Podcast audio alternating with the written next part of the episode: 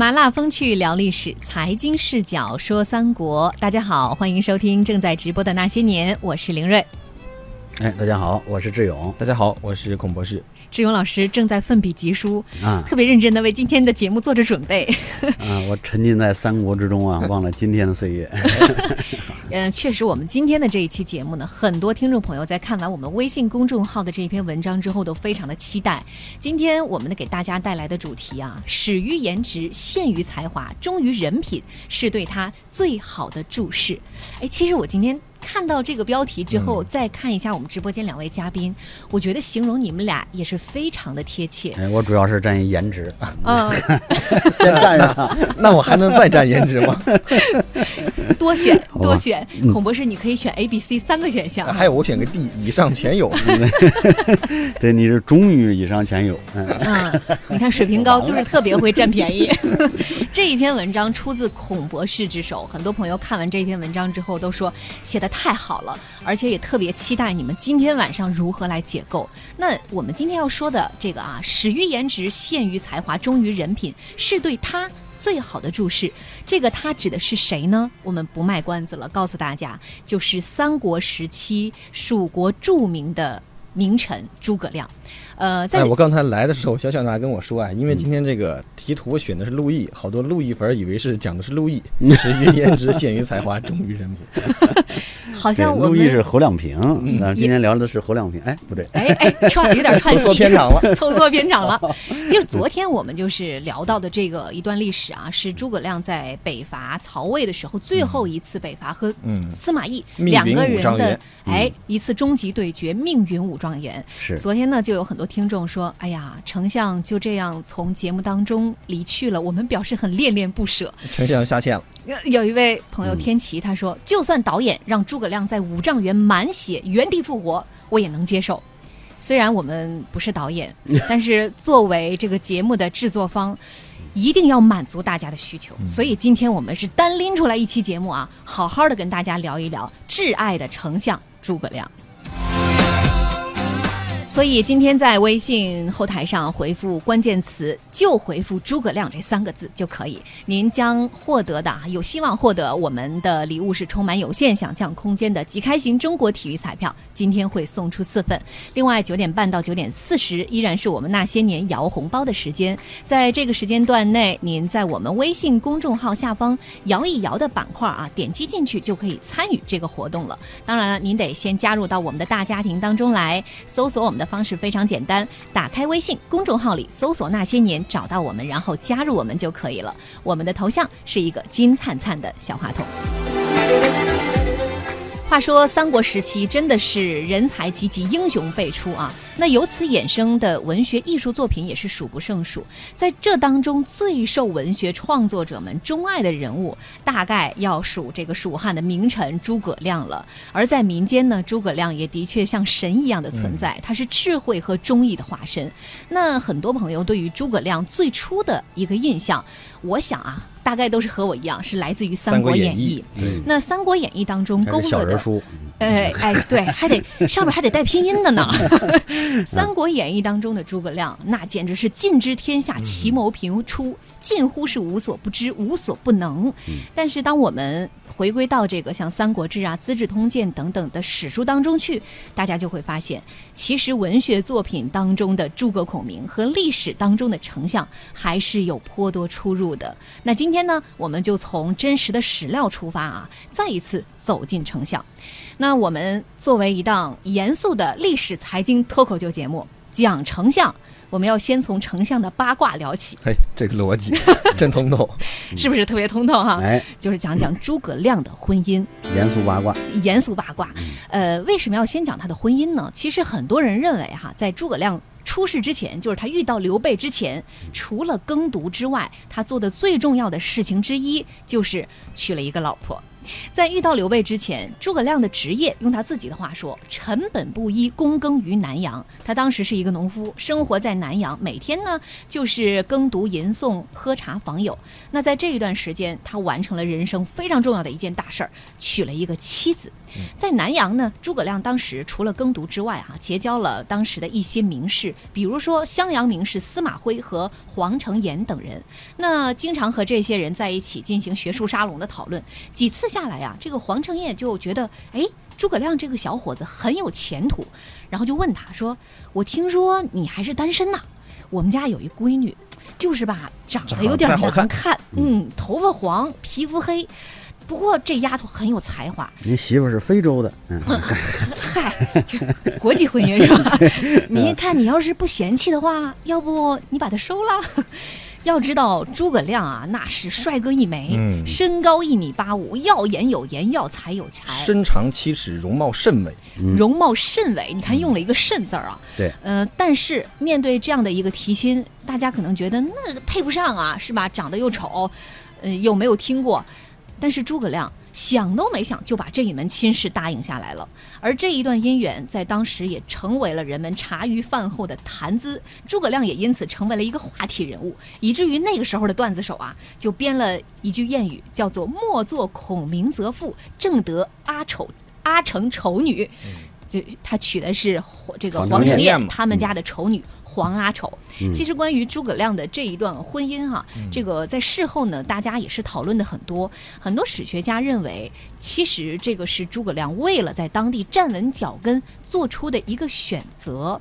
也就是说，这一桩婚姻并不是基于爱情，而是有其他的考量。你们俩怎么评价这一段婚姻？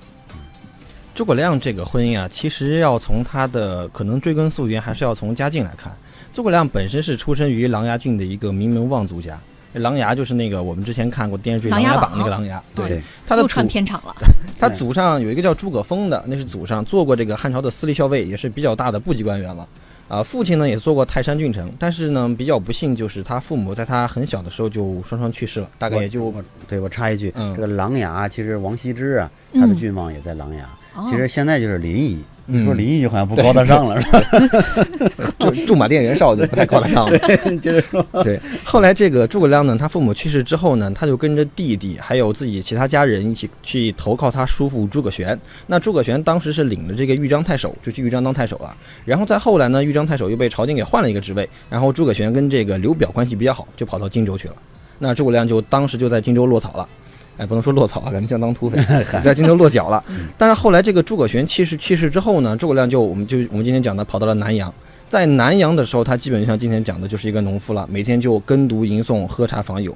那这个黄承彦是一个什么人物呢？其实除了刚才讲的黄承彦是荆州襄阳当地的一个名士之外，他还有一层特别的关系，他是刘表的亲戚，哎，而且是近亲。嗯刘表的老婆和黄承彦的老婆是姐妹。嗯嗯嗯，也就是说，好像有地方管这个关系叫他和刘表是大儿挑，对吧？啊是连锦，连锦，对，是这么一个关系。而且诸葛亮的姐姐也是嫁给了当时荆州大地的一些大族，像蒯家呀、庞家之类的。所以说，这桩婚姻其实是有这个政治联姻的成分在里面的。这桩婚姻从我们不管说他动机如何，但是从事实上看，他确实是诸葛亮进入荆州襄阳名士圈的一块跳板。嗯呃，我们今天看婚姻啊，实际上是启蒙之后的，就是启蒙运动之后的我们的婚姻观。嗯我们是理所当然的认为应该有爱情，可是爱情这个事情呢，呃，别说这个那个就诸葛亮那个年代，在这个清末的时候，我们听那个《四郎探母》里都说：“我和你好夫妻，恩德不浅。”贤公主又何必礼仪太谦？没说我们俩爱情不浅。嗯爱情这个东西，它的演化，它是有一个这个历史的过程，就是它它源于什么呢？据考证啊，源于西方骑士。那么这个骑士传统之后呢，他要献给把自己的奉献，把自己的缴获品要献给自己心爱中的一个心目中的一个女神。这个女神还不能是自己的妻子，她是个非常纯洁的人。那么我们都知道，那个呃，这个堂吉诃德，他把自己村头的一个非常丑陋的这么一个村村姑，想象成一个高贵无比的这么一个一个一个一个女神女 女神，他要给她献给她。这从那儿开始，才出现了一种超功利的爱情。这是从那个时候才有爱情。你让诸葛亮超越历史的这个局限性。啊，对嗯局限性。你让他三国时候他就开始讲究爱情了，这是一个我觉得有点难为人了。嗯，换句话说，嗯志勇老师的意思是说，在那个年代，有爱情的人少之又少，至少因此而结婚的人对凤毛麟角。单纯因爱情而结婚的人确实很少。没错，那个时候都是那个就是喜迎门里边的，先先结婚后恋爱。对，因为当时确实不存在说两个人因为爱情好而结婚这么一个概念的。他当时这个爱情的概念不是我们现在讲的这个爱情的概念。没错，嗯这爱情的功能是什么？叫上承宗庙，下启子孙。它的功能就是繁殖、社会财产关系以及社会宗族关系，这是当时记载在典籍里的对爱对这个婚姻的这么一个定义。那么在这个前提下呢，你看诸葛亮他选的这个呃黄阿丑，呃为什么选这个丑妇？很简单，当时的娶妻标准叫娶妻娶贤，娶妾娶色。嗯就是说，你如果那个时候当然对女性不公平啊，那那但是在当时的状况下就是这样，那么并不考虑她的容颜根本就不在考虑范围之内。那关键是家史是否清白，是否呢这个两家是否呢有利于两个家族的生存。再说的极端一点，因为当时的匮乏，因为每个人都在像逃难中一样，能活下来，那么家族壮大，这是最关键的。那个容颜呢是享受的需求，嗯必须到了我们现在有条件，是吧？这个在这个生活中也供给侧改革了，也这个生活是更急了。我们穿衣裳现在挑各种的款式，那个时候就是粗布衣，能活下来能保暖就行。所以凑合一个行了。哎，诸葛亮这方面不挑人的容颜，这是对的，历是符合历史的这是规律的。这么浪漫的一个事儿，怎么让你们俩聊得这么冷血？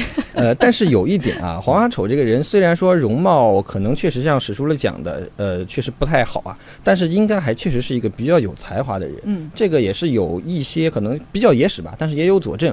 包括他们两个，其实诸葛亮和黄阿丑在一起，教子也是比较有方的。嗯我们看诸葛亮的儿子诸葛瞻和孙子长孙诸葛尚，虽然说才华可能确实赶不上诸葛亮，但是至少在气节上，那是继承了乃父遗志的。嗯，另外，我还想说一句啊，就是呃，我们知道诸葛亮这种做法呀，为什么为大家现在看来可能很多人觉得这是个丑闻，但是在过去的时候这是一个美谈，为什么呢？我们没说是丑闻啊，啊。好可能有一部分人心中不以为然吧，觉得我反正我不能学诸葛亮啊，我我我我得娶好看的，这个我们不不排斥啊。你看林瑞老师的老公，人家是娶娶美嘛，那当然也有才华啊。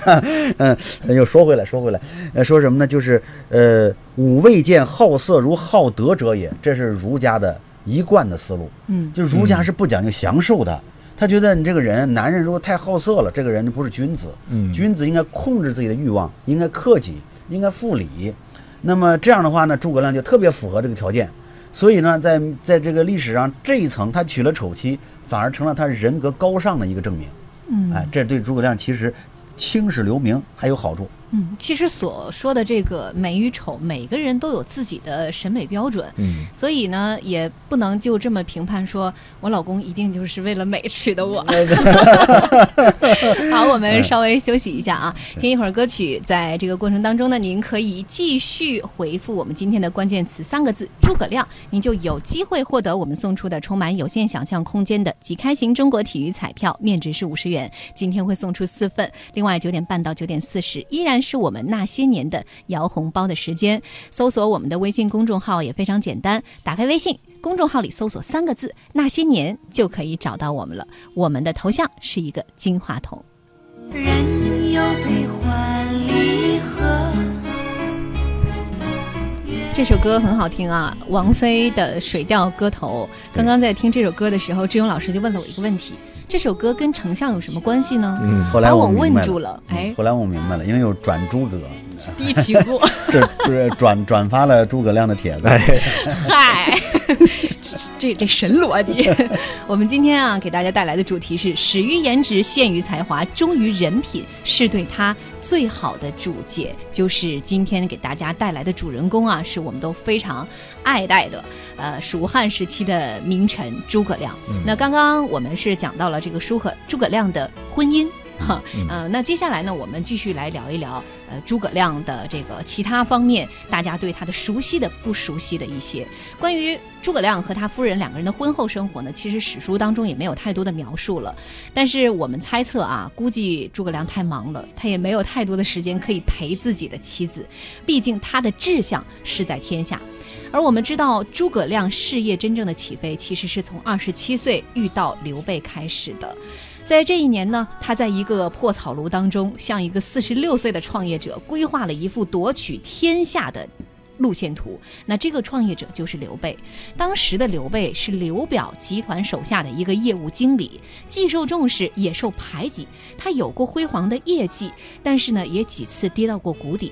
二十多岁就踏上创业道路的刘备，一直都看不到未来的方向，直到他遇到了诸葛亮。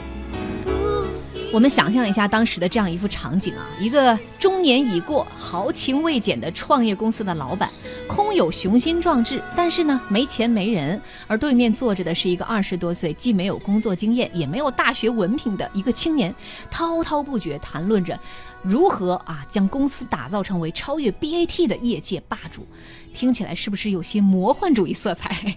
是不是有些让人难以相信？但是刘备信了。而且史书当中记载，听完这一段隆中对之后，刘备对诸葛亮啊，那是被他深深的折服。先主与亮遂情好日密，从那之后，两个人好的跟一个人似的。嗯，谈及诸葛亮，其实有一点是公认的，就是他身上最闪耀的那一个点，就是他非常卓越的战略能力。这一份隆中对，使得当时。呃，像没头苍蝇一样的这个刘备团队啊，终于有了方向。而我们知道之后丢掉荆州了，整个大势发生了变化。诸葛亮又在出师表里更新了蜀国的战略这个规划。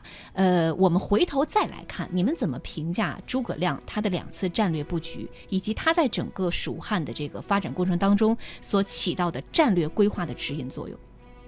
呃，我觉得隆中对啊，确实是一个很伟大的一个战略设计。首先从内容上来讲，隆中对从博弈论来讲上是，就博弈论上来讲是绝对科学的。一个弱弱联合去伐强，共同跟强国对抗的这么一个机制，它是一个比较稳妥的一个机制，也是比较容易实现的一个机制，有共同的利益。这个从博弈论上来讲是非常科学的。而且诸葛亮的眼光独到在哪儿呢？一眼就能看出来，天下以局势以后就是三家玩，我们刘家、孙家还有曹家。你发现其实当时割据势力还有很多的。汉这个呃巴蜀那边还有刘璋，汉中还有张鲁，其实还有很多的割据势力，但是诸葛亮一眼就能看出来，可能以后天下大事就是我们说了算。嗯你这个就不得不佩服诸葛亮眼光有多独到。嗯，这个我特别像炒股，就是你事后再回看，哎，这个曲线推 K 线图，这就是底抄底嘛，这个就是可以抛了嘛。嗯但是在当时的这个迷局当中，你能清晰的判别出来，那就不是一般人物了。对，其实就是我们现在很多人觉得说，哎，隆中对内部消息，这个诸葛亮。对有有内部消息，这觉得不觉得不提倡啊？你你现在就觉得说诸葛亮这个隆中对不觉得有什么呀？嗯，我们看这个隆中对啊，觉得不觉得他有什么可可以称赞的，或者说不至于那么惊艳，是因为历史确确实实他就这么走了。嗯，对，所以我们觉得哎这事很平常，但是你要放放在当时回想一下，能够做出这样一个预测，其实是一个非常了不起的一个预测，而且这个预测直接改变了刘备这个集团的一个走向。你发现刘备在隆中对出来之前啊，一直都是在当客将，四处当客将，哪儿跑哪儿有，哪儿跑哪儿有。然后就是这个地方给我饭吃，那我在这帮你打打仗。但是诸葛亮出来之后跟他讲，你不只是一个客将，你不只是一个业务员，你是一个能当老板的人，你是一个能当霸主的人。这个是直接改变了刘备这个集团整个的一个战略走向的。嗯，没错，这个诸葛亮呢，这次这个隆中对里边哈，他关键在哪个地方？关键在于这个他更新了我们对这个远和近的辩证关系在战略上。那么我们在秦朝的时候叫远交镇近攻，嗯远交近攻最早的时候可不是，最早的时候春秋时候呢，它是这个远攻而近交，呃，那么打完之后白打了。也就是说，上百年的仗白打，这打打完之后，你打了之后，呃，你你打赢了，但是你拿不走，那土地就会被你的，嗯被他们那个被失败者的邻国所瓜分。你打了之后，是浪费了自己的军力，还给别人增加了好处。嗯，那这实际上就是战略的失误。那后来呢，到了这个秦穆公，那那秦代的这些君主，有为的君主，也就是在战略上先进行革新，然后才有商鞅才能派得上用场。什么革新呢？首先第一个把这个大家都看不到的这个有啥好处的地方，巴和蜀灭了，有了千里的呃这样的一个战略的，就是粮草供应基地。对，然后再开始远交近攻。那么一点一点的去蚕食，打一块儿是一块儿，打一块儿是一块儿，最终把天下得到了。那么到后来呢，这个远交近攻呢，嗯，其实会有一个很大的问题，就是远交交什么国，进攻攻什么国，其实还要可以细化的。那么如果你远交的是一个强国，共同弱灭的是弱国，那么这个呃是这个可以的。但是你本身就是秦国本身是强国，如果你是弱国，你和强国勾结，把你身边的弱国给灭了，这样行不行呢？历史上也有过，就是宋朝的时候，宋朝的时候，那么这个北宋跟谁合作呢？跟金合作，他把辽咱灭了吧，嗯海上之盟。